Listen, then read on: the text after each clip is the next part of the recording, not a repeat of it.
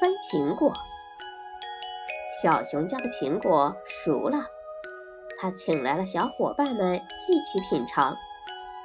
小熊从树上摘下一个又大又红的苹果，谁先吃呢？小鹿说：“我给苹果浇水施肥，这个大苹果给我吃吧。”小猴说：“冬天我给果树穿上厚厚的稻草衣，这个大苹果给我吃吧。”小猫说：“果子闹虫害的时候，我喷洒过药水，把虫子杀死了。”这个大苹果就给我吃吧。怎么办呢？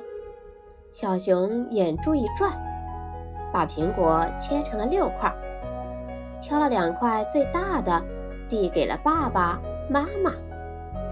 哦，小伙伴们明白了，吃东西要先想到长辈，大家分享快乐才是最幸福的。